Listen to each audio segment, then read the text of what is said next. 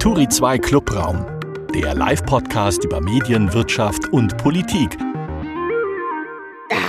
endlich wieder gemütlich hinterm Mikrofon sitzen. Und zwar ohne engen Etui-Kleid und auf 12 Zentimeter Hacken vor Publikum. Äh, und dabei bloß nicht auf die Moderationskarten gucken, weil wir ja cool entspannt rüberkommen wollen. Nicht wahr, Chef? Markus Tranto? Ja, liebe Aline von Drateln. Äh, aber ich weiß gar nicht. Ich fand es eigentlich schön letzte Woche, dass wir mal vor Publikum auf der Bühne standen, auch so direkte, die direkte äh, Reaktion des Publikums mitbekommen haben. wir können das meinetwegen gerne wieder machen. Also jetzt nicht jede Woche, aber immer mal wieder gerne. Sehr gerne, ja. Mir kommt es übrigens viel länger her vor als äh, nur eine Woche. Es ist total viel passiert. Ich bin endlich meiner Erkältung los. Großbritanniens Regierung ist implodiert. Der österreichische Ex-Kanzler Kurz könnte in den Knast kommen und der Hamburger Hafen soll an China verscherbelt werden. Spitzenidee, sich nach den Lehren aus der Abhängigkeit von Russland jetzt also von den total freundlichen Herren in China abhängig zu machen. Mein Vorschlag, Könnten wir stattdessen nicht lieber den BER an die Chinesen verscheuern? Hm. Ja, also das müsstest du dann mit, mit deinen Berlinern verhandeln. Ich hatte auch eine bewegte Woche, aber eine ganz anders bewegte Woche übrigens. Ich war sehr damit beschäftigt, unseren Turi 2 Newsletter ja, so ein bisschen die Ausrichtung dazu verändern. Wir wollen jetzt die Community der Kommunikationsprofis, die wir ja sind, noch ein bisschen stärker betonen und auf die klugen Gedanken der Menschen hören, die uns lesen und über die wir schreiben. Ähm, Wer den Newsletter noch nicht hat, jetzt bestellen. Es, ist, es war nie lohnender als jetzt. turi2.de slash Newsletter. So, jetzt aber Schluss mit Eigenwerbung. Wir haben einen tollen Gast, Aline. Bitte. Seitenbacher. Ich finde, ohne Seitenbacher Werbung ist es kein Werbeblock, oder? So. Und wären wir auch heute wieder live auf der Turi 2 Bühne, wäre genau jetzt der Moment, in dem wir unter tosendem Applaus unseren Gast zu uns auf die Bühne bitten würden. Es ist vielleicht der letzte coole Philosoph und Journalist des Landes. Ganz herzlich willkommen im Clubraum, Jochen Wegner. Bin ich jetzt gemeint? Ja, guten Tag. Ja, guck mal, ich warte auf Applaus. Äh, das müssen wir uns jetzt einfach vorstellen. Ja, das wäre ein Feature-Request mal bei Clubhouse. Ja. Exactly, ja. Du bist Chefredakteur von Zeit Online und Mitglied der Chefredaktion der Zeit. Ähm, und bei deinem Studium in Bonn, da hast du tatsächlich Philosophie und Physik unter einen Hut gebracht. Äh, ist es tatsächlich so, dass es, also ging es, ging es dir um die Alliteration oder worum ging es dir? Nee, das war schon immer der Plan. Also ich, ich fand halt, dass Physik die moderne Form der Philosophie ist und wollte halt die, die Fundamente, nämlich Philosophie studieren und Physik. Es ist aber irgendwie schief gegangen. Also ich habe dann am Ende nur noch, ich habe auch nebenbei noch gearbeitet als Journalist schon und habe dann quasi ein Physikdiplom gemacht und Philosophie irgendwann gelassen. Aber ich saß in, ich weiß noch, ich saß in Oberseminaren zu Kant damals in Bonn. Dann warst du später Chef von Focus Online, äh, hattest dein eigenes Medien-Startup, das Verlagen die Digitalisierung erklärt und beigebracht hat. Jetzt bist du selbst seit zehn Jahren Chefredakteur von Zeit Online und ähm, musst du eigentlich immer noch die Digitalisierung jetzt erklären oder hast du inzwischen Leute, die dir die Digitalisierung erklären, weil es ist ja schon viel passiert in den letzten Jahren? Ja, beides. Also ich wandere natürlich permanent auch in neue Dinge ein, wo ich mich erstmal zurechtfinden muss oder die ich auch wirklich nicht mehr verstehe. Hm. Gleichzeitig habe ich aber das Gefühl, die, dass der Planet hat ein, eine zyklische Historie. Also irgendwelche, es gibt so Debatten, die fangen immer wieder von vorne an und Fragen, die immer wieder von vorne gestellt werden im, im digitalen Journalismus. Und das Gefühl habe ich schon auch. Nenn mal eine. Welche meinst du? Welche Frage? Na, also bis hin zu so Dingen wie sollen, also das klingt jetzt peinlich, aber sollen wir es erst online machen oder print? Ne? Die Frage wurde, glaube ich, schon hundertmal in der Historie von Print Online zusammenarbeiten. Oh, ja. Was ist deine ähm, Antwort? Antwort äh, äh, ich habe keine Antwort. Es kommt drauf an. Ja? Ich glaube weder an das eine noch an das andere, aber es ist eine Frage, man, wird, man ist schon so ein bisschen müde, wenn man denkt, die habe ich vor zehn Jahren auch, haben wir das auch schon diskutiert. Ne? Und äh, davon gibt es eine ganze Reihe. Also es fällt mir immer wieder auf. Man, man fängt so, wird Print, also ist auch eine typische Frage, habe ich gestern Nacht zum letzten Mal diskutiert, als jemand fragte, ja, glaubst du, dass die Printzeitungen überleben werden? Das ist auch so eine Frage, frag mich in 100 Jahren. Ich glaube ja, aber ich, äh, diese Frage wird immer wieder gestellt. Also ich kann dir sagen, Jochen, die Frage stellen wir dir hier heute nicht. Ähm, aber ich kann mir gut vorstellen, dass wir auch die ein oder andere Frage abklappern, die du dir vielleicht in deiner langen Zeit als Online- oder als Journalist im Allgemeinen, nicht nur Online-Journalist, schon gestellt hast. So, aber ob in der gedruckten Zeitung gelesen oder auf TikTok gesehen als getanzte Buchstaben, wir kommen vor dem Gespräch mit dir über dich zuerst, wie immer, zu den Meldungen der Woche. Die Themen der Woche. Ja, wir wollen wissen, welche Themen, welche Diskussionen unser Gast in dieser Woche äh, verfolgt hat, was ihn bewegt hat. Jochen, was hat dich diese Woche gefreut?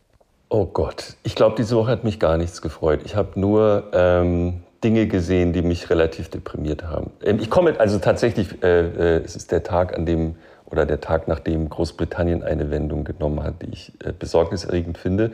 Und Anfang der Woche sprach ähm, der deutsche Kanzler ein Machtwort. Die, unsere Regierung ist ich will das nicht mit Großbritannien vergleichen, aber auch in keinem guten Zustand.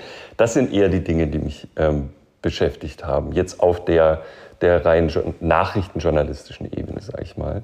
Da war nicht so viel Good News dabei, muss ich gestehen. Wir machen ja immer so einen Good Newsletter, der kommt aber erst heute. Ja, nicht mal der Salatkopf vom Daily Star, ähm, die gewettet Doch, haben, das dass der Salatkopf länger hält als Liz Truss. Sind das okay, nicht so die Dinge, an denen man sich festhalten noch den besseren kann? Humor haben, okay, wenn das eine gute Nachricht ist, dann bin ich dabei. Ja. Guck mal, da haben wir doch eine Antwort gefunden. Was hat dich denn geärgert? Dann kannst du dir jetzt mehr Zeit nehmen die, die, eigentlich kannst du dir jetzt auch so die, die, den, den Frust von der, von der Seele reden. Also. Na, ich fand schon, wie wahrscheinlich viele, die das beobachtet haben, aber auch wenn man es professionell macht, man steht schon etwas fassungslos gelegentlich vor der deutschen Regierung. Ich finde ja, dass die vieles viel besser macht, als alle immer so behaupten. Aber ähm, so eine fast schon inszenierte kleine Regierungskrise in diesen Zeiten, das hätte man sich ersparen können. Dafür war das äh, so groß das darüber liegende Thema ist, nämlich wie lösen wir unsere Energieversorgungsprobleme. Im Konkreten war das echt ein Witz, worüber da gestritten wurde. Ja, vor allen Dingen, weil es jetzt ja bloß um ein paar Monate geht, ne? Also das ja, war für also mich man so fragt sich, man fragt sich das wirklich und auch die Leute, die sehr viel näher dran sind als ich, die sozusagen das Hörrohr an dieser Regierung haben bei uns im Hause, kratzten sich sehr am Kopf. Und welche Debatte findest du gerade am überflüssigsten? Am überflüssigsten. Na, Vielleicht. ich habe jetzt nur gemeint, ne, weil du sagst, du äh, beobachtest kopfschüttelnd, was die Regierung hm. sich gerade äh, dafür Nebenschauplätze, ich sage extra nicht naja, Nebenschauplätze genau, das leistet. Das, das, beantwortet vielleicht schon die Frage. Also die, die, die großen Dinge, die, die gerade anstehen, die wir lösen müssen und auch lösen zum Teil oder dabei sind äh, zu lösen. Energie ist wirklich ein Riesenthema und ich finde äh, das ganz erfreulich, wie schnell das Land plötzlich vorankommt. Dinge passieren, wo man dachte, das dauert noch zehn Jahre oder geschieht nie. Alles passiert. Ähm, das finde ich, das finde ich faszinierend und im Vergleich dazu verblassen halt bestimmte Nickeligkeiten, die einfach nicht nötig sind, wo man sehr schnell das Gefühl bekommt, es geht jetzt um die Inszenierung einzelner Personen und nicht mehr um irgendeinen Inhalt, was bei der Politik grundsätzlich ein Vorwurf ist, aber in diesem Fall war es, glaube ich, mit Händen zu greifen. Das hat mich schon genervt. Du bist auch gerade zu Hause, ne? Was ist die Raumtemperatur bei dir? Äh, 20,4 Grad, wenn ich das hier richtig lese. Ja. Das ist ja fast die Außentemperatur, gerade auch dank des Klimawandels. nee, nicht, nicht bei uns in Berlin, da wo ich jetzt bin, sind es neun. Ey, ich bin auch in Berlin. Es sollen heute 20 Grad hm. werden, habe ich gehört. Ach Quatsch. Na. Ja, aber jetzt noch nicht.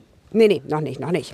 Aber vielleicht am Ende dieses Podcasts müssen wir mal gucken. Immerhin äh, dauerte dein längster Podcast, glaube ich, alles gesagt von Zeit Online acht Stunden 40 Minuten. Darüber werden wir mhm. gleich sprechen.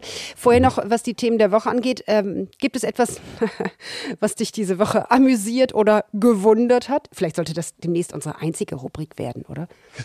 Alles wundert oder amüsiert mhm. einen mittlerweile irgendwie. Ich lese Briefings immer nicht, aber ich, ihr, ihr, hattet auch danach gefragt, gibt es vielleicht Themen aus der Mediensphäre, die, die ich gerade spannend finde oder die, wo ich so drüber gestolpert bin. Und tatsächlich gab es in der Pardon Süddeutschen eine längere Geschichte nochmal über künstliche Intelligenzen, die Bilder erzeugen. Das ist ein Riesenthema. Jeder ist wahrscheinlich mal irgendwo drüber gestolpert mittlerweile.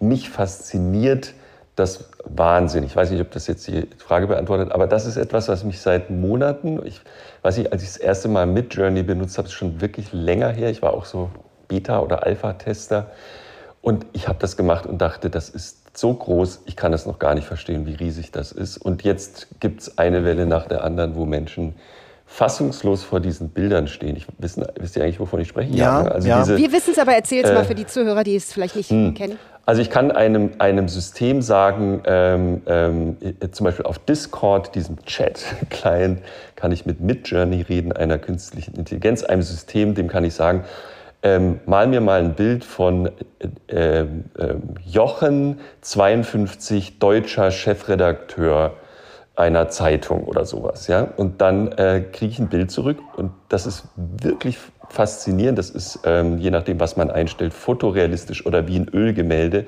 aber so treffend, dass man denkt, irre, das ist ja im Grunde eine Karikatur eines deutschen 52-jährigen Chefredakteurs, ist das toll. Aber und, ist das nicht äh, genau dein Foto, das wir jetzt auch gerade hier sehen? So ja, ja, natürlich, Podcast? natürlich. Nein, nein.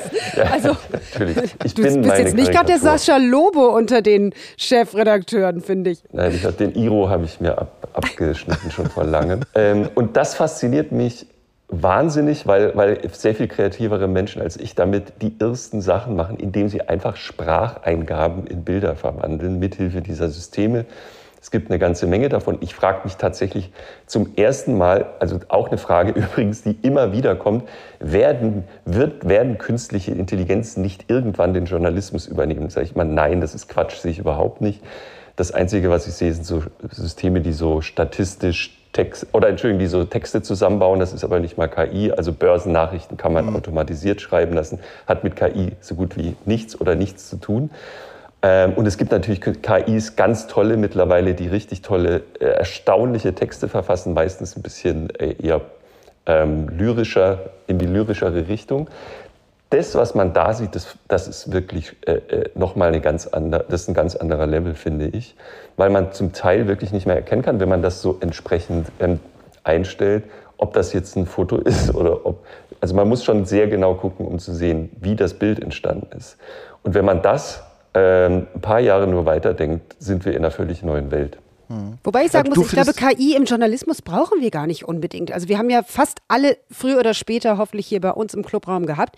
Äh, ich bin sehr zufrieden mit dem deutschen Journalismus. Wäre es nicht besser, wenn wir KI vielleicht in der Regierung einsetzen würden? Siri, bastel mir eine Prime Ministerin Siri oder ein Bundeskanzler. Jetzt. Ja, genau so. Ich würde sagen, wir äh, werden ab sofort jetzt nur noch über dich sprechen. Ähm, wir kommen zu unserem Kreuzverhör. Und auch wenn du sagst, du hast unser Briefing nicht gelesen, wo wofür ich vollkommen Verständnis habe, weil wir ohnehin immer andere Fragen stellen, als wir vorher abschicken. viele schnelle, kurze Fragen haben wir und bitten um äh, viele schnelle, tolle Antworten. Okay? Ja, ich bemühe mich. Unser Gast im Kreuzverhör. Jochen, wann wachst du morgens auf? Zwischen 3.30 Uhr und 7.30 Uhr. Das hängt sehr vom Kinde, Kinde ab zurzeit. Was machst du dann als erstes? Das Kind beruhigen, und vielleicht weiter schlafen. Und wenn wir dann aufstehen, mache ich das, was alle machen, wenn sie morgens aufstehen wahrscheinlich. Und dann mache ich Kaffee. Okay. Oh Mann, das ist ja, jetzt geht sofort mein Kopfkino los. Na gut, welches Medium nutzt du als erstes? Entschuldigung. Ähm, da ist die Frage, was ein Medium ist. Ich glaube, in, wenn ich wirklich ehrlich in mich hineingucke, mache ich als erstes Twitter auf. Mhm. Das ist mir unfassbar unangenehm. Immer noch, hätte ich jetzt Twitter gesagt. doof finde, aber ich, ich bin wirklich, der Algorithmus hat mich irgendwie weiterhin. Also für mich wäre das das, was alle morgen als erstes machen, äh, Twitter hm. auf. Ich finde das super. Du folgst mir seit hm. gestern. Also insofern würden wir dann gemeinsam den Morgen begehen. Was, ähm, welches Medium ist denn das letzte, das du nutzt, bevor dir die Augen zufallen? Auch Twitter? Ähm, nee, neuerdings seit einer Weile TikTok. Ach echt? Also früher, ich hätte, ich hätte immer wenn ich so vorm Einschlafen oder ich kann nicht einschlafen, ich habe noch so zehn Minuten, habe ich meistens irgendwas auf Netflix geguckt.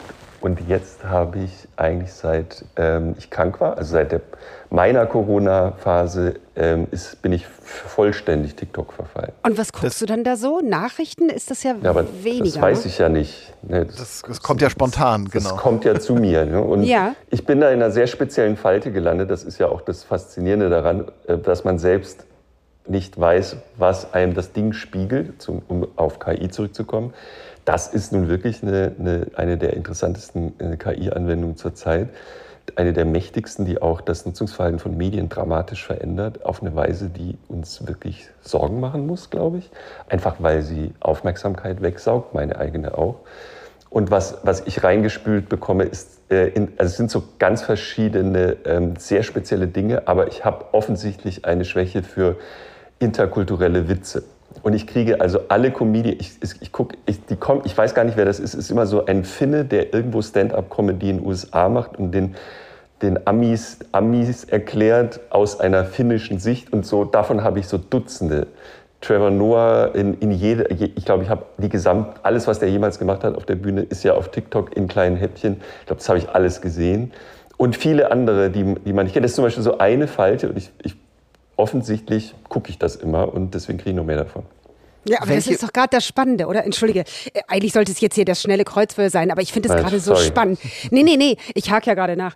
Ähm, mir geht es nämlich so mit Spotify, dass ich total hm. überrascht bin, wie ja. gut die mich kennen. Und dann kommen ja. die Kinder und versauen einen den Mix der ja, Woche. Dann kommt immer Grüffelo zwischendurch. Nein, man muss auf keinen Fall. Der größte Fehler Anfängerfehler. Ja. Äh, man darf die KI nicht äh, irritieren mit den eigenen Kindern. Das ist mir auch tausendmal ja, passiert. Gib deinem, deinem Kind genau. morgens das auf kind keinen Fall eigenen, Das Kind braucht Einmal auf jeden Fall einen eigenen kind Account. den falschen Netflix-Look machen lassen und man hat immer diese Kinderfilme da.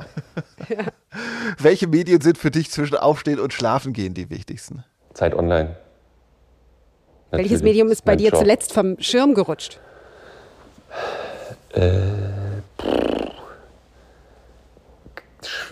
weiß ich nicht. Hm. Dein schönstes Interneterlebnis? Hihi. äh, ich glaube immer noch, ich habe ich hab in meiner. War das die Antwort? Könnt ihr googeln, könnt, könnt ihr googeln bei Zeit Online, in meiner Bio habe ich das aufgeschrieben. Ich saß mal neben dem Tim Berners-Lee, der sozusagen der Vater des World Wide Web, also dieses ganzen HTML und alles, was, was es da heute gibt, was ja viele als Internet immer noch missverstehen. Äh, ich saß mal in Darmstadt neben dem zufällig auf so einer, auf einer der ersten World Wide Web Konferenzen überhaupt. Und da waren so, weiß nicht, paar hundert Leute oder so. Und die haben gesagt, ja, wir haben ja dieses neue World Wide Web und so. Und das hier, Tim hat das erfunden. Und dann konnte man sich so mit, und heute ist der so entrückt. Also der ist erstens wirklich so intelligent, glaube ich, dass er ungern mit anderen redet äh, die meiste Zeit. Und äh, man konnte aber dann tatsächlich mit ihm so, das ist so wie wenn man Albert Einstein zufällig trifft in irgendeinem Hörsaal. So war das. Ja. Und das habe ich nie vergessen. Das war sozusagen, wenn man so will, mein liebstes Prä-Internet-Internet-Erlebnis, dass der Mensch, der sozusagen diese Benutzeroberfläche über das Internet gelegt hat, dass man mit die, also der hat mir dann so, ich habe den dann angefangen zu interviewen. Ich war damals, glaube ich, Anfang 20 oder so. Und dann hat er auf meinem Blog so angefangen zu erklären, wie exponentielles Wachstum gerade funktioniert beim World Wide Web und so. Und diese Skizzen habe ich auch noch, die sind eingerahmt hier. Cool. Aber dann in Darmstadt, das täte mir dann auch so ein bisschen ja. weh. Weißt du, KI, ja, mach, mach uns eine schöne Location, bitte. ja, sogar in Darmstadt hat man sich damals getroffen. Ja. Mhm. Welche Werbung gefällt dir besonders? Äh, die, ja, oh, die, äh, ich, ich werde wenig mit Werbung konfrontiert, aus Gründen, über die wir später noch sprechen können. Aber eine Werbung äh, hat mich total inspiriert. Und ich, das Witzige ist, typischerweise habe ich vergessen, für was eigentlich geworben wurde. Es war die Werbung für einen Supermarkt, vielleicht war es Rewe. Und dort trat auf Marc Rebillet. Und ich kannte den nicht, ihr kennt ihn wahrscheinlich auch nicht. Das ist so ein YouTuber, der so Loops auf seinen Loopdecks macht und so unfassbar komplexe Musikstücke aus dem Nichts live entwickelt. Und der hat quasi in der Pandemie viele Millionen äh, ähm, Follower gekriegt auf YouTube und Twitch und ist jetzt jemand, der auch in Deutschland Hallen füllt. Also Zehntausende von Leuten kommen zu seinen Konzerten. Der macht das immer live. Also er fängt bei Null an und improvisiert komplexe, gelobte ähm, Musikstücke. Ich habe sozusagen in dieser Werbung zum ersten Mal diesen Typen, der tritt immer im Bademantel auf, äh, äh, erlebt, wie er in so einem Werbespot von, sagen wir mal Rewe, ich habe es wirklich vergessen, ähm, auf Gemüse spielt und so weiter und so improvisiert. Und ich dachte, was ist das für ein durchgeknallter Mensch? Und bin dem dann, äh, habe den gegoogelt, bin dem bis seither verfallen. Ja? Okay. Das war eigentlich der Werbespot, der mich am meisten fasziniert hat. Äh, und das Witzige ist, ich weiß gar nicht mehr, wofür geworben wurde, für einen Supermarkt die perfekte Werbung, denn sie wird dich dann Typisch. wahrscheinlich doch irgendwie unterschwellig äh, zu Rewe oder Edeka oder Ja, irgend sowas. Ja, ich höre im Supermarkt ja. immer nur She's like the wind. Also irgendwie, das, meiner kann es nicht gewesen sein. Welche Werbung nervt dich? Schon auch gewisse Werbung im Internet. Und ähm, wenn, das hört ja hier niemand, hoffe ich. Ähm, Natürlich nicht. Ich, ich, privat setze ich gelegentlich auch Adblocker ein, weil ich einfach ähm, in ungestört bestimmte Dinge ähm, nutzen will. Ähm, das ist schon, äh, je nachdem, welche Websites man besucht, kann das sehr invasiv sein. Ne? Wir achten da sehr drauf bei Zeit.de, dass das nicht so ist. Aber es gibt nicht alle, die sich an so gewisse Höflichkeitsstandards halten. Und das nervt mich schon selber auch. Welche Marke begeistert dich? Äh, Gerade eine Faltradmarke. Ich habe, ähm, ich bin, äh, wir sind kürzlich aufs, aufs Land gezogen in Berlin und ich fahre jetzt immer mit der S-Bahn in die Stadt und oft brauche ich aber auch ein Fahrrad in der Stadt. Habe ein Faltrad gekauft von Brompton. Das habe ich sogar als Dienstrad sozusagen gekauft. Das heißt, bei, bei uns gibt es so ein Fahrrad-Dienstradprogramm und ähm, und das finde ich ganz toll. Aber ohne Also Elektromotor. Unfassbar. Nix, nein. Nein, aber diese Falltechnik von Brompton, das fasziniert mich. Ist total analog und, und glaube ich, seit Jahrzehnten etabliert. Und ich habe mich damit jetzt erst beschäftigt und finde es ganz toll. Was war dein Abi-Durchschnitt? Ich glaube 1,5. Womit hast du dein erstes Geld verdient? Ich glaube, mit Zeitung austragen. Was hättest du früher gerne über deinen heutigen Job gewusst? Du kriegst es schon hin. Und welches war deine beste berufliche Entscheidung? Meine Unternehmensberatung in die Tonne zu treten und äh, Rainer Essers Ruf zur Zeit zu folgen. Was war der schlechteste Ratschlag, den du je erhalten hast? Mach was rechts. Also übersetzt auf Hochdeutsch, äh, Kind, studiere etwas Anständiges. Welches war die erste Demo, auf der du jemals warst? Das war in Bonn die klar kein Blut für Öl Demo und ich, ihr könnt mich jetzt nicht aufs Jahr verhaften. Das, also das war diese, diese Anti-Golfkriegs 92, glaube ich, ne? Ich war auf der auch Zeit. in Hamburg. Mhm. Anti-Golfkriegszeit und nee, das muss früher gewesen sein. Echt? Warte mal. Erster, naja, der erste Irakkrieg. Ah. Und Los, äh, also ich, war, ich weiß noch, ich war zum ersten Mal auf so einer, in, auf, in, ohne, ich kannte Bonn überhaupt nicht, später habe ich ja da studiert und war dann auf dieser Wiese, wo immer die, die ähm, Demos in Bonn stattfanden. Und äh, erinnere mich da noch dunkel dran. Also da, das war, glaube ich, das erste Mal. 91. Schwarz, Rot, Grün, Gelb. Welches ist deine politische Farbe, Jochen? Tja, die müsste ich mir zusammenrühren. Ich glaube, es ist so, ich, ähm, gelb, grün, rot, schwarz. Bei welchem Thema hast du zuletzt deine Meinung geändert? Puh, ich ändere ständig. Also äh, ich weiß jetzt nicht, ich ändere echt ständig meine Meinung. Bei, Und bei zuletzt? bestimmten Dingen. Weiß ich nicht. Mist, ich hätte das Briefing lesen sollen. Ne? Du hättest das Briefing Das ist es doch, das ist es Muss doch, das ist die Antwort. Nachdenken. Hm. Ja, ah, ja als genau. ich mich entschlossen habe, das Briefing zu ignorieren. Ja. ja, das war ein Fehler, genau. Meinung geändert. So, ich weiß nicht, ob du ihn kennst, Jochen. Es gibt diesen Turi 2 Videofragebogen zur Person. Ja, Ähm, ja. Und ich weiß gar nicht, ob du ihn jemals beantwortet hast, ähm, aber ich habe jetzt äh, insgesamt. Ähm, ich sehe gerade, ich habe die falschen Fragen vorliegen, aber das macht nichts. Ich, ich, ich habe die alle im Kopf. Also sechs Fragen daraus kriegst du jetzt gestellt. Einfach nur mal so. Nein, ich habe noch, unser, ich hab noch aus unseren Podcast-Wochen hier gerade die Audiofragen, die hätte ich jetzt beinahe vorgelesen. Ähm, aber ich, äh, ich habe Da die ich im nicht Kopf. vorbereitet bin, ist es völlig Ja, genau. Dann, dann mer- merkt keiner, dass ich auch nicht vorbereitet bin. Also, ähm, Jochen, das, also, Jochen, was wolltest du als Kind werden? Äh, ich glaube, ich wollte immer schreiben. Ich wollte schreiben. Irgendwas mit Schreiben.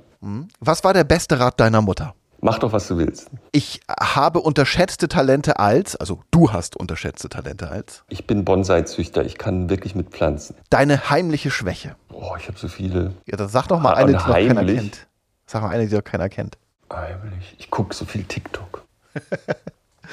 Ähm, mit diesem Spruch würdest du für dich selbst werben. Ein Kollege hat mal vor ganz vielen Jahren gesagt, mit Jochen ist das nicht einfach, aber er hat wenigstens Ideen. Dein Vorbild. Und das ist dann die letzte. Oh mein Gott. Also eine Person, die ich wirklich bewundere, ist Steve Jobs. War ja kein Schon guter Vater, ne? Ja. Na gut, ich sag's nur. Ich sag's nur.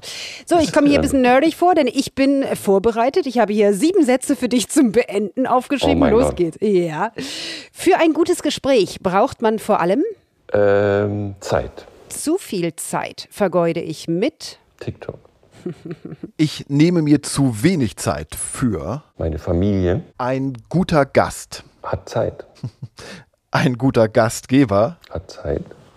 Ges Gespräche Tut mir nach. leid. Ja, ist Äh, okay, ist okay. Du, wir machen das sonst Auch die einfach per Fragen sind ja Zufallsgenerator. redundant, nicht wahr? Naja, aber das ist ja Na genau die äh, Feinheit. Da gibt es Leute, die okay. merken Ah, die und spüren die Unterschiede. Ja, ja, ja. verdammt. Gucken wir mal, ob das so weitergeht. Nur- Einfach nur TikTok oder Zeit äh, einzusetzen. Mal sehen, wie weit ich damit komme. Genau. Gespräche nach Mitternacht sind. Ähm, die interessantesten. Ah, okay. Ja, du warst äh, gestern nicht bei uns. Mhm. Hier wurde es, wurde es immer niederer. In den meisten Fällen kommt das Ende zu. Hä? Zu früh oder zu spät? Ich dachte, Ach nee, so, das ist total zu schlau. früh. In- natürlich, Ja? trivial, Okay. zu früh, zu früh, Ja. natürlich. Ja. Zu TikTok.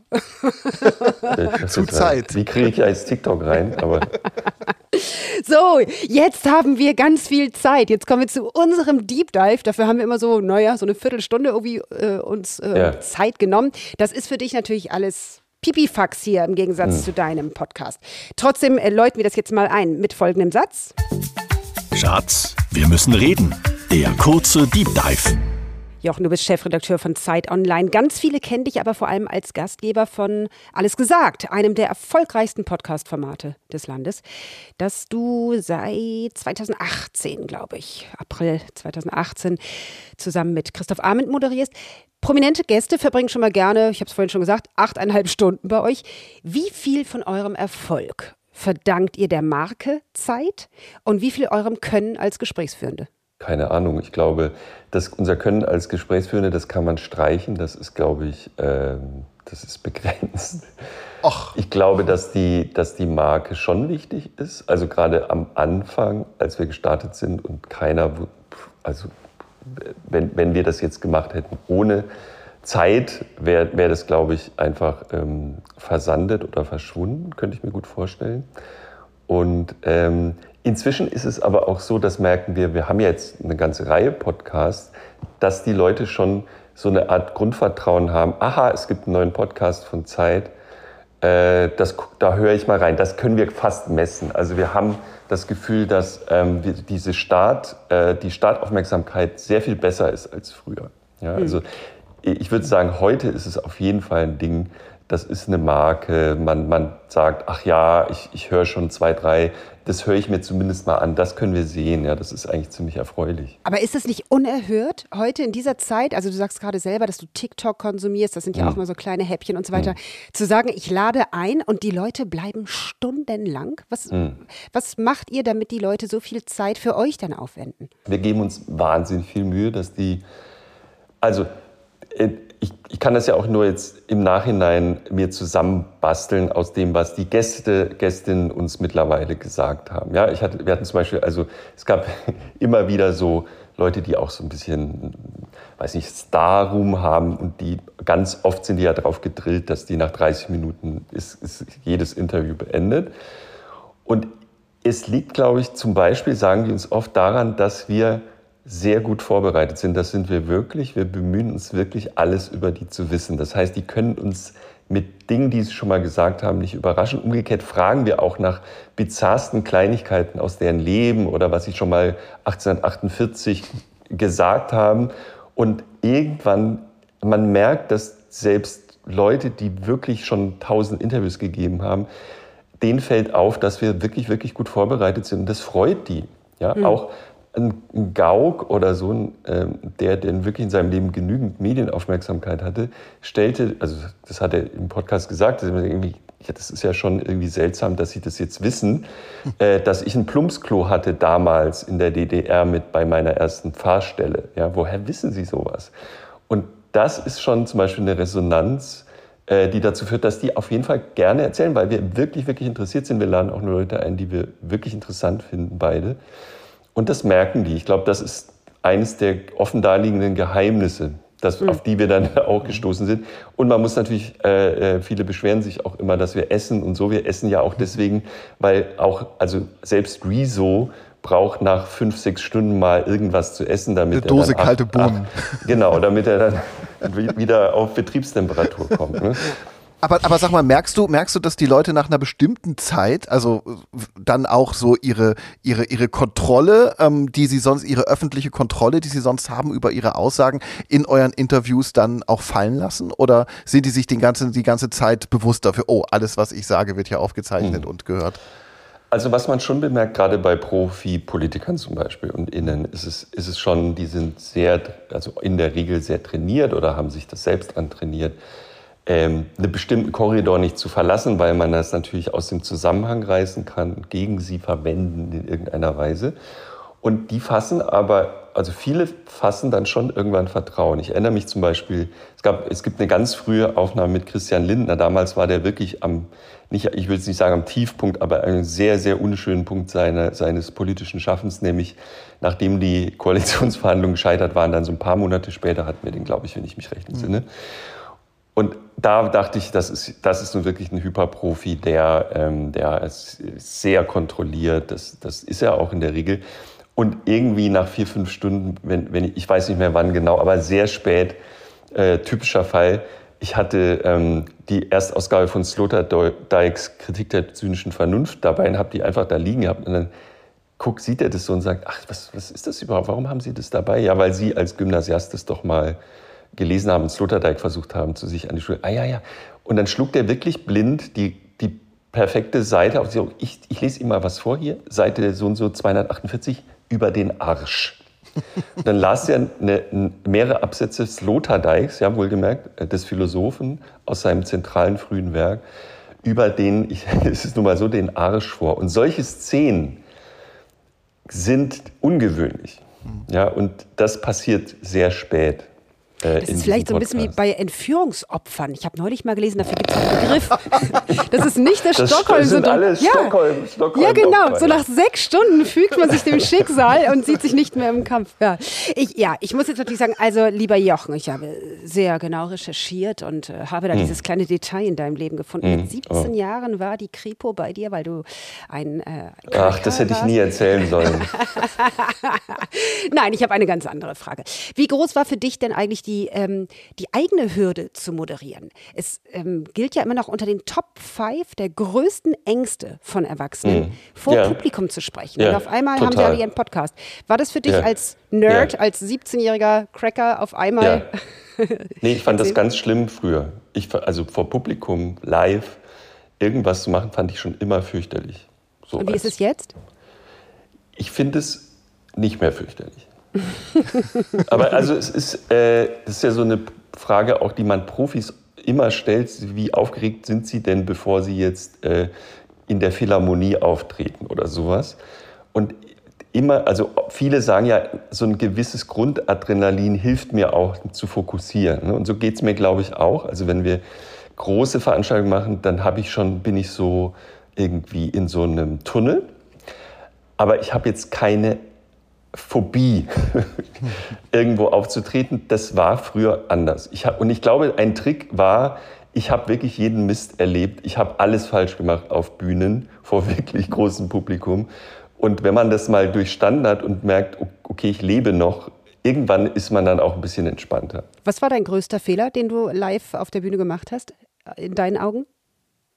Ich weiß nicht, Fehler war, also ich meine, eine wirkliche Albtraumsituation, an die ich mich noch erinnere, große Moderation von einem, ist jetzt egal äh, was, in, in einem Riesenliteraturhaus, voll ausverkauft, äh, ein Gast kommt, Gastgeberin nimmt alles vorweg, was ich fragen und sagen wollte in ihrer, ihrer Vorstellungsrede von, von einer viertelhalben Stunde und ich kam auf die Bühne. Es war meine erste englische Moderation, die ich überhaupt hatte in meinem Leben. Und mein ganzes Konzept war im Eimer. Oh, shit. Und ich war wirklich, also ich war jetzt nicht. Ich leide jetzt äh, damals, mit, wenn ich das höre. Ich, ich hätte das nicht, ich konnte auch in Englisch schlechter, schlechter improvisieren damals und so. Es war wirklich mein Albtraum. Und ich bin da irgendwie, ich habe wirklich äh, geschwitzt und es war ganz, ganz, ganz schlimm und komplett blank. und ich weiß gar nicht mehr, was, wie es dann, also aber ich, ich lebe noch. Ne? Ja, und wenn man absolut. das mal erlebt hat, dann denkt man so, ach, ist doch auch egal. Ja. Und inzwischen würde ich immer sagen, ja, ist ja toll. Also man, ich würde jeden Fehler und jeden Mist, so, ein Trick ist ja, man sagt, ich bin komplett blank, Sie haben alles gefragt, was ich fragen wollte, was mache ich denn jetzt? Ja. Und, und dann, äh, da, wenn man damit offen umgeht, meine Erfahrung ist, die Menschen sind wahnsinnig nett. Die wollen ja nicht, dass man scheitert. Die wollen ja eigentlich eine gute Zeit haben. Und die, das Publikum ist eigentlich immer freundlich. Wenn es jetzt keine Demo ist, ja, wenn, es, ja. wenn die extra wohin kommen, sind die erstmal wollen die einem helfen, dass man nicht komplett versagt. Und wenn man das einmal erlebt hat, dann ist es, glaube ich, auch in Ordnung. Ich glaube schon, dass die Leute gerne wollen, dass man scheitert. Es gibt ja Untersuchungen ja? im Radio, sobald es so eine technische Wirklich? Störung gibt, ja, ja, und ein Jingle nicht abläuft, dann dreht keiner ab, dann wechselt keiner ja, den Sender. Spannend. Ich glaube nur, das ist der Unterschied, wie man dann damit umgeht. Ob man versucht, es zu überspielen und dann arrogant zu werden oder ob man mhm. dazu steht. Bei uns, und das ist ja das Tolle ähm, bei Podcasts, ne, auch bei euch, äh, andersrum, bei euch kommen die Gäste in ein Studio. Das ist zwar Podcast, aber ihr seht euch. Hier wäre das hm. ein bisschen schwierig. Ich müsste die Spuren der letzten Partynacht hier in meiner Wohnung schnell verschleiern. Markus müsste sich eine Hose anziehen. Was ist hm. bei euch Vorteil oder Nachteil dessen, dass ihr einander seht? Naja, ja, naja also das ist sehr wichtig natürlich. Gleichzeitig, also ich finde zum Beispiel sehr, wir diskutieren öfter, es gibt ja so einen, einen Drift-Podcast auch als Video aufzunehmen zusätzlich als zweite Ebene. Das, das, das wollten wir immer schon mal ausprobieren. In der Regel hilft es aber, glaube ich, nicht, weil man eigentlich nicht beobachtet. Also äh, die Gesprächssituation, wenn ich die Mimik äh, der Gästin, des Gastes erkenne und darauf reagieren kann, ist sehr, sehr, sehr wichtig. Gleichzeitig entspannt es uns total, dass sonst niemand zuguckt. Ja, das mhm. ist auch, man kann halt wirklich im Sessel hängen nach acht Stunden und, und irgendwie nicht mehr perfekt wie aus dem Ei gepellt sein. Mhm. Und das sind die besten Minuten eigentlich von, von diesem Podcast, wenn alle so ein bisschen frei driften. Das sind eigentlich die interessantesten Gespräche, die sich da ergeben. Und äh, wir hatten sehr, sehr gute Remote-Aufnahmen in der, im, in der Pandemie, wo wir einfach nicht physisch aufnehmen konnten. Da haben wir uns auch gesehen. Aber ich weiß noch zum Beispiel Alice Schwarzer, die hing irgendwann so am unteren Bildschirmrand und war, war irgendwie komplett versunken und so. Und man guckt dann auch gar nicht mehr hin. Und es hat, es hat auch was unfassbar Immersives, wenn man sich nur noch hört. Mhm. Äh, Jochen, du bist ja jetzt nicht nur Podcaster, sondern auch Chefredakteur von Zeit Online und da geht es ja dann meist ein bisschen weniger gemütlich zu in mhm. dem Job als in eurem Podcast. Jetzt haben wir schon fast dreiviertel, ein Dreivierteljahr Krieg äh, in der Ukraine. Interessieren sich eigentlich die Zeit Online-Leser überhaupt noch für dieses Thema oder ist die Frage, wie bekomme ich meine Wohnung warm, inzwischen wichtiger? Äh, beides. Ich, ähm, das hat natürlich Wellen. Also es gab ähm, ganz am Anfang eine unfassbar große Aufmerksamkeit, wie, wie, man, also wie ich sie selten gesehen habe. Und das, das kennt man aber, wenn man große Lagen öfter gesehen hat. Das ist auch total logisch, weil sich das jeder selbst äh, am eigenen Beispiel zusammenreimen kann. Nach ein paar Wochen, wenn, wenn das sich, pendeln sich solche Dinge oft ein und dann nimmt auch die Aufmerksamkeit ab. Die ist aber jederzeit wieder aktivierbar, wenn etwas Fundamentales passiert. Ja? Mhm. Und ähm, in, an allen diesen Stellen merken wir, dass sofort wieder alle hellwach sind. Und das ist in, in, im Fall Ukraine so, das ist auch bei, bei, ich sag mal, Corona ist ja ein, ein Thema, das uns jetzt schon erheblich länger begleitet. Und da ist es natürlich so, dass die Aufmerksamkeit deutlich geringer geworden ist. Aber wenn fundamentale neue Dinge passieren, ähm, sind doch wieder alle sehr aufmerksam. Also wenn morgen, Gott behüte, eine völlig neue, beängstigende Variante auf den Plan träte, wären alle wieder komplett alert. Und mhm. Die anderen Themen sind natürlich ähm, sozusagen, liegen uns näher. Also alles, was mit Energieversorgung zu tun hat und überhaupt mit den Grunddetails unseres, unseres Lebens, das interessiert alle sehr und verständlicherweise natürlich auch mehr. Du, du, du hast ähm, eben, als wir über die Themen der Woche gesprochen haben, gesagt, so dass es eigentlich kein Thema gab, so aus der aus den News, die dich irgendwo gefreut haben in der vergangenen Woche. Ähm, wie schaffst du das bei den schlechten Nachrichten, die du als Chefredakteur äh, ja regelmäßig auf dem Tisch hast oder einfach auch als News-Junkie äh, konsumierst, da dich den Kopf in den Sand zu stecken? Gibt es da Coping-Mechanismen? Ja, also man muss halt versuchen, ein Leben neben der Arbeit zu haben, logischerweise ich, ich, wir, wir, sind zum Beispiel, wir sind jetzt im Sommer umgezogen äh, aufs Land und wir haben, ich habe jetzt zum ersten Mal in meinem Leben selber eine kleinen, einen kleinen Garten ah. mit, und, und äh, mache jetzt morgens ein Morgenritual, das ich vorhin nicht erwähnt hatte, ist zur Zeit zum Beispiel, wir haben so ein Ahorn hier stehen und der äh, jeden Morgen stehe ich auf und ist alles voller Blätter. Mhm. Und dann, dann räche ich so eine halbe Stunde Blätter.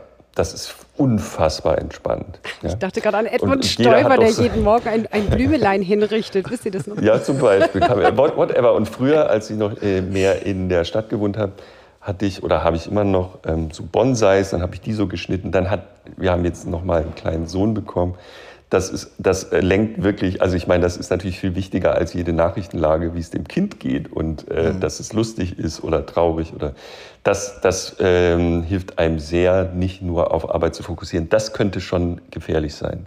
Man muss wirklich aufpassen und viele Kolleginnen und Kollegen kennen das auch, wenn, wenn wirklich die Lage sehr präsent ist, gerade am Anfang dieses Krieges zum Beispiel, über den wir sprechen, ähm, da waren wir schon alle wirklich fertig. Ja? Und äh, die Bilder, die da reinkamen oder immer noch reinkommen, das macht mit einer Redaktion was. Mit mir natürlich auch. Du bist jetzt ja seit fast zehn Jahren Chefredakteur von Zeit Online. Ähm, wie hat sich der Journalismus seitdem verändert? Zeit und Zeit Online sind ja, wenn ich das richtig verstehe oder richtig in Erinnerung habe, immer noch getrennt. Äh, aber der Stellenwert des Online-Angebots ist schon gewachsen, oder? Naja, wir, wir, wir, sind, wir sind, also online ist auch gewachsen und wir sind sozusagen in so einer ganz glücklichen ähm, Beziehung äh, und, und haben uns, also die Zeit funktioniert ein bisschen anders als vielleicht andere Redaktionen. Man ordnet hier selten was an. Es wird immer sehr viel diskutiert und könnte man nicht, wie wäre es denn, wollen wir nicht mal. Und so sind wir eigentlich erstaunlich weit gekommen mit drüber reden, was man noch verbessern könnte. Mhm. Ja. Und ähm, in, in diesem, wir quatschen das Digitale stärker ins Leben, sind wir eigentlich ganz gut, äh, ganz gut vorangekommen. Und heute, also jetzt zur Zeit zum Beispiel seit einigen Wochen, bitte nicht lachen, haben wir unsere Konferenzen stärker verschränkt. Das heißt, es gibt immer eine Art Abordnung der äh, PrintkollegInnen äh, in den Online-Morgenkonferenzen. Umgekehrt sind wir in den Printkonferenzen, die Ressorts tauschen sich sehr viel enger aus als vielleicht vor zehn Jahren. Und solche Dinge das wird jetzt nicht angewiesen, sondern das wird lange diskutiert, könnte man mal probieren, dann probiert man es und so.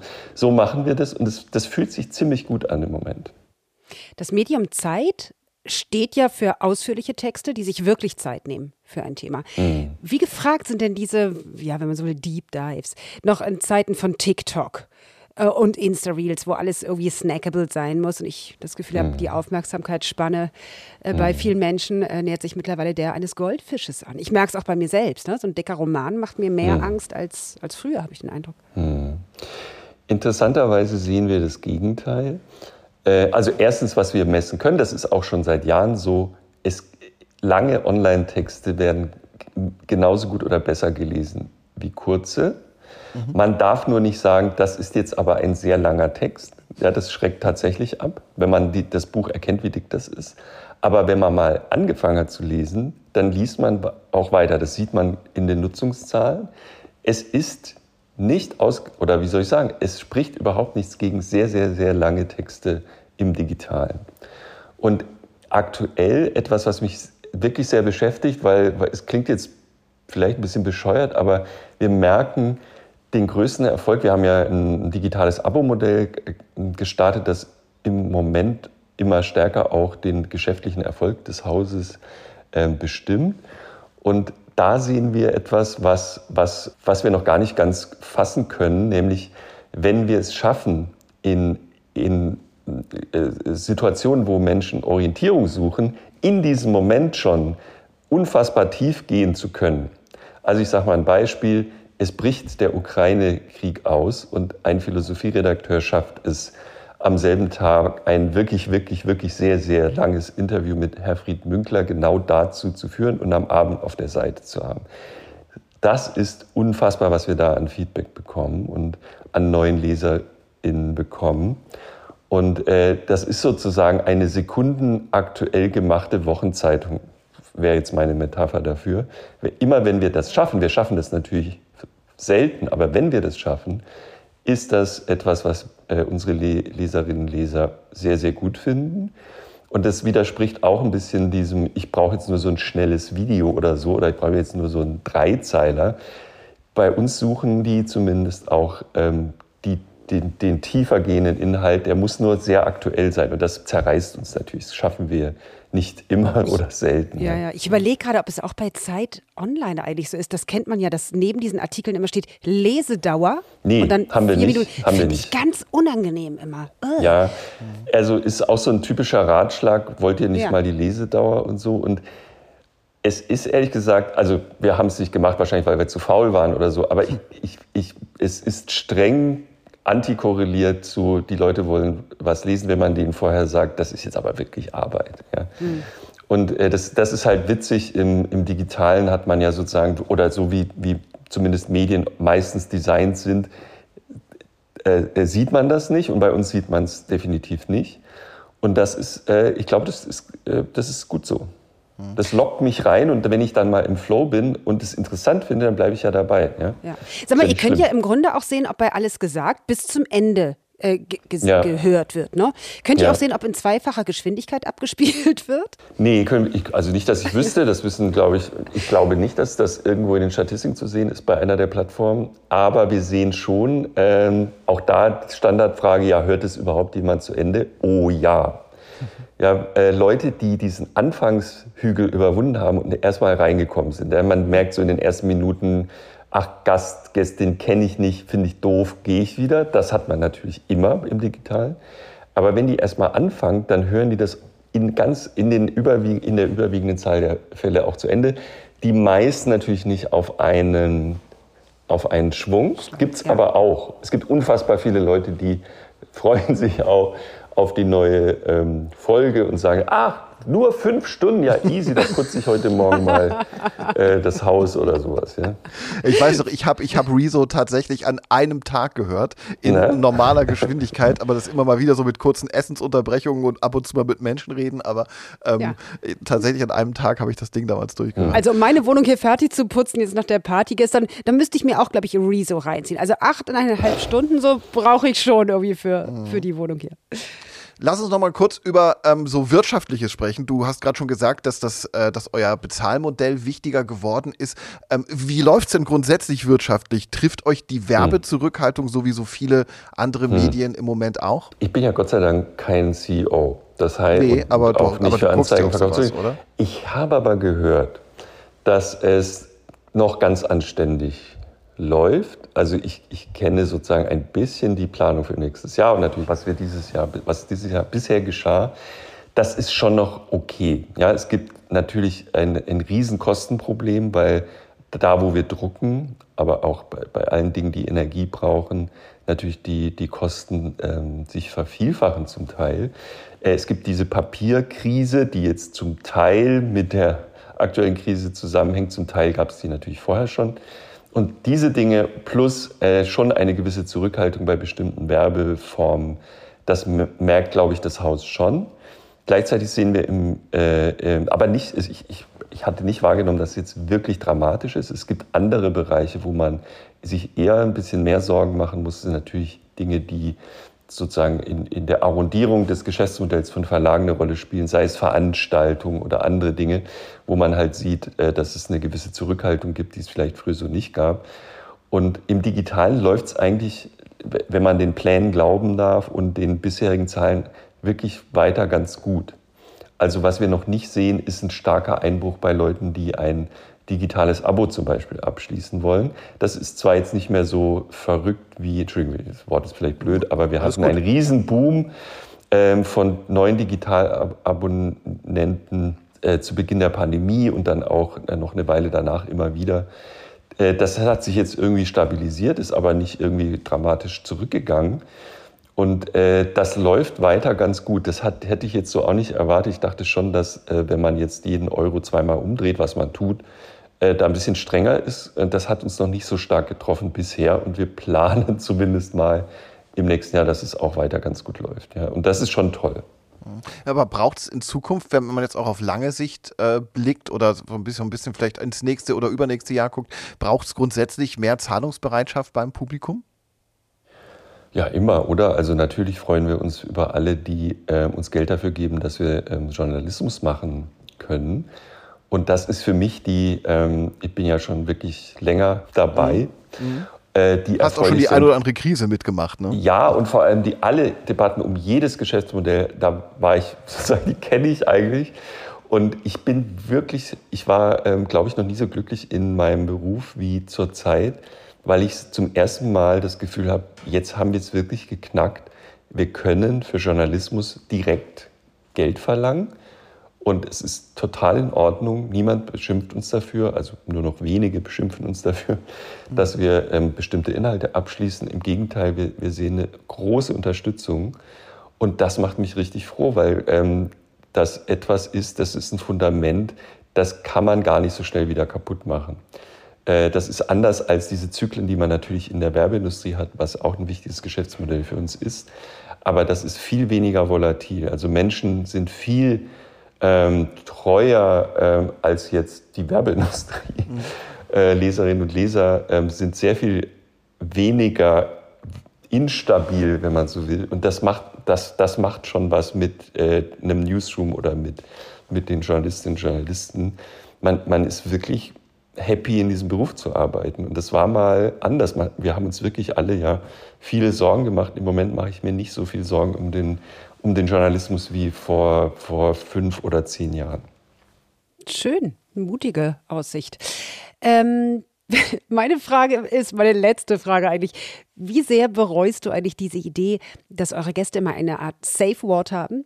Äh, Safe Word haben Ich im das- Podcast? Das ist, der, das Alles ist die gesagt? Kernidee des Podcasts. Richtig. Also- und, und nein, aber ganz kurz, weil ähm, legendär war natürlich Uli Wickert, ne? der, glaube ich, aus Hm. Versehen sein, sein Safe Word Giovanni genannt hat nach 17 Minuten. Und da war es so raus. Ne? Hm. Dann musste er nach 12 Minuten sogar. Guck mal. meine. Ja. Ähm, wie sehr bereust du diese Idee? Weil du jetzt wahrscheinlich in jedem Interview selbst gefragt wirst, was wäre denn dein Safe Word, Jochen? Es gibt, kennt, kennt ihr das? Es gibt so, ich habe das jedenfalls, es gibt so Wörter, die immer als erstes in meinem Kopf sind, wenn man so, sag mal ein Wort. Und das Wort, und das hat Uli Wickert auch benutzt in der zweiten Ausgabe, weil ich es ihm vorgeschlagen habe, weil mir nichts anderes einfiel. Er sagt, ja, was mache ich denn, was das Wort? Und das Wort ist Popocatépetl. Ja. Ich finde, seit ich ein kleines Kind bin, ich, fand ich dieses Wort immer so faszinierend. Und es wäre immer mein Schlusswort. Und Wickert hat's, Uli Wickert hat es auch mal benutzt. äh, Onomatomanie so nennt man das, ne? Ist das Wie- Onomatomanie? wie heißt das? Dafür? Onomatomanie, wenn man so ein Wort Was? im Kopf hat. Ja, ist großartig. Ich, Ich habe manchmal das nicht. Onomatomanie von Onomatomanie. Wenn man ein Wort im Kopf hat, man kriegt sie raus, wie so ein Ohrwurm, aber von einem Wort. Ich wusste es. Danke. Jetzt, das ist ja ein Bildungspodcast hier. Großartig. Ah, ich Äh, sag's dir. Turi 2 Wissen nennt sich das auch. Danke. Ja, wunderbar. Dann haben wir jetzt noch zwei, also das war jetzt aus, aus unserem Deep Dive die letzte Frage. Wir haben zwei Schlussfragen, die jeder und jede hier gestellt bekommt und zum Schluss noch ein be beantworten muss. Mhm. Ja, bin natürlich vorbereitet. Welchen, natürlich. Welchen Wunsch möchtest du dir unbedingt noch erfüllen, Jochen? Äh, ich nochmal nach Japan ziehen. Ziehen gleich. Okay. Ja, ja, ich, ich habe ein Sabbatical in Japan gemacht vor drei, ich glaube inzwischen drei Jahren. Bin da hingezogen nach Tokio und träume seit, ich, und es war noch viel toller, als ich gedacht habe, dass es sein wird. Und ich möchte unbedingt wieder hin. Und da Bonsai-Bäume. Siehst du? ja, mein, unsere, wir, wir haben bei Turi 2 eine Kollegin, die Eva Kasper, die arbeitet von Kyoto aus für uns. Nein. Ist, ja, genau. Die wohnt Gab da. es nicht auch eine Kollegin, die in Irland ist? Ja, genau, die gibt's auch. Dublin. Die gibt's auch. Richtig, Das ist Pauline. Pauline. ist das? Ich ja. wirklich, vielleicht, es ist schon sehr toll, bei euch kann man überall arbeiten. Ja, genau, genau. Wird auch Also- alles bezahlt, ist super. Ja, ja, ich gehe demnächst in die Ja, genau. Provence. Ja, genau. Also, also ich, ich, ich überlege dieses Jahr tatsächlich oder nächstes Jahr tatsächlich so Workation zu machen. Einfach mal so vier Wochen von Ja. einem Ort, an dem es so richtig Oh ja, großes warm Thema ist. bei uns Ja. auch. Mhm, mhm, mhm. Sehr gut. Genau. Okay, ihr bringt mich auf Ideen, ey. Letzte Frage, Jochen. Ähm, welche Überschrift soll in ferner Zukunft mal über deinem Nachruf bei turi2.de stehen? Er hat sich stets bemüht. Das hat er, Ja? auch heute wieder. Das hat er. Großartig. Ja, obwohl er so schlecht vorbereitet war. Es war herrlich. Ich danke dir sehr und äh, wünsche schon jetzt gute Besserung. Ein bisschen hört man noch deine, deine Infektion. Ähm, du klingst so wie ich in den letzten drei Wochen. Ja? Also, Es, es wird vorbeigehen. Also ich, ich, ich habe nichts gehört, Jochen. Aber Al- Aline ist da auch Expertin, die ich glaube, war, das ist meine. Mikrofonstimme. Ach so, okay. Ich weiß es nicht. Dann musst du das Nee, Mikrofon eigentlich geht es mir wieder gut, aber du machst mir jetzt echt Sorgen Oh, Nein. entschuldige bitte. damit. Klinge ich wirklich so schlecht? Nein, Nein, überhaupt nicht schlecht, aber so ein bisschen, so ein bisschen, so ein bisschen wie der Sams, Ich weißt bin du? früh aufgestanden. Oder ich war kurz, ich war laufen. Ich habe sozusagen statt Mittagspause mache ich immer, gehe ich laufen, wenn ich Homeoffice habe. Ja. Vielleicht liegt es daran.